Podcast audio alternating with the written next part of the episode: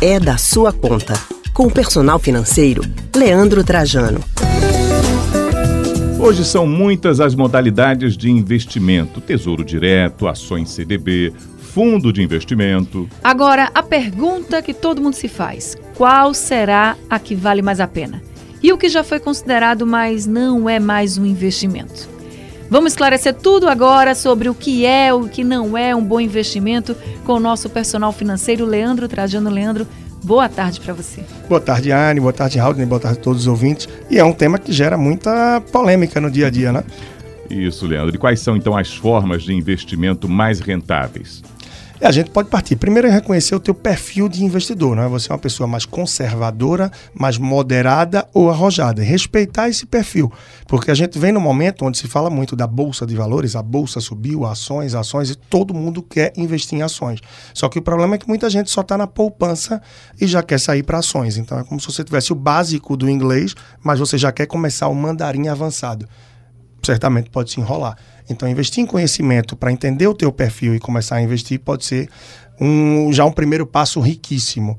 E entender também a diferença né, entre o que é e o que não é investimento é muito importante. Comprar um carro ou comprar uma casa é investimento? Pode ser. Se você comprou um carro em que você vai estar tá utilizando para fazer um transporte por aplicativo, você vai fazer um transporte escolar, algo que te gere uma receita que te dê o retorno, excelente você vai estar tá pagando as despesas que ele te gera e vai estar tá tendo um retorno, ele vai ser um ativo para você. Mas como a maioria das pessoas, o carro para uso comum, para uso pessoal, é um passivo. Você comprou algo que vai te trazer mais despesas, tal como manutenção, revisão, estacionamento, combustível, troca de pneu, é, seguro, IPVA. Então, esse não é um investimento. Ah, mas eu passo o dia todo no carro, pego muito trânsito. Um carro melhor para mim vai ser um investimento. É para minha coluna, para o meu bem-estar investimento emocional, psicológico, mas financeiramente falando não é.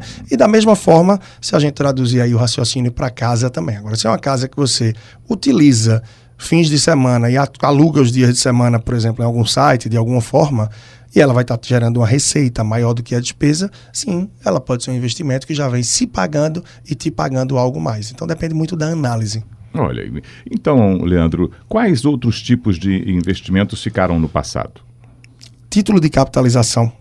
Título de capitalização é um que ainda hoje é vendido como um investimento, mas na prática absolutamente não é um investimento. Você está pagando um valor recorrente mensal que te condiciona a participar de sorteios.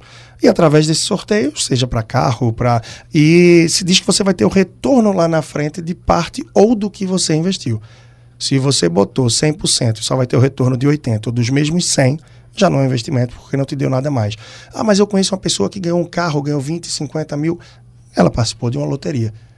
Então não é um investimento. A previdência privada, ah, é um investimento que eu faço, ou o consórcio. Não, a previdência você está fazendo um planejamento para o seu futuro. Está muito mais até para um seguro do que um investimento de fato. É um planejamento futuro de uma renda complementar.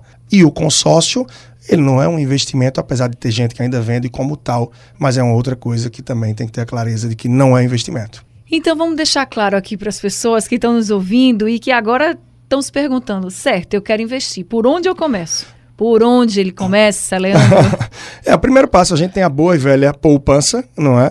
Que é nada mais do que o primeiro depósito que você vai fazer, o primeiro recipiente que você vai botar aquilo que é o fruto do teu suor, do teu esforço de poupar. É o ideal? De modo geral, não pouquíssimas as situações onde é válido deixar na poupança. Agora, quando você entra em produtos de renda fixa ou de renda variável, sim, você está adentrando no mundo dos investimentos. Seja através daquela sopa de letrinhas de CDB, LCI, LCA. Em resumo, esses são produtos que você vai estar tá colocando seu dinheiro disponível ao banco e ele vai te dar um retornozinho com juros porque você empresta o dinheiro para ele. O banco vai pegar o seu dinheiro e vai emprestar a quem precisa por juros maiores.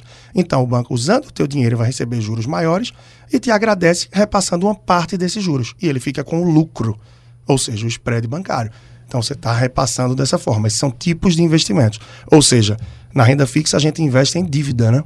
Você está emprestando dinheiro para que alguém se endivide. E você pode investir também na renda variável, onde você vai comprar ações, que são participações em empresas, cotas de fundos, e isso sim vai te render retorno, e são investimentos de fato, investimentos financeiros. Você pode investir também em negócios, você pode investir em compra e venda de imóveis, tem investimentos dos mais variados que a pessoa pode começar. Mas ter essa clareza do que é ou não investimento é fundamental para o dia a dia. Tá certo. Obrigado, Leandro. Tá bem, um grande abraço e para acompanhar um pouco mais do trabalho, mais informações, arroba personal financeiro lá no Instagram ou qualquer plataforma de podcast ou no YouTube. Se você procurar por Leandro Trajano, tem também muito conteúdo.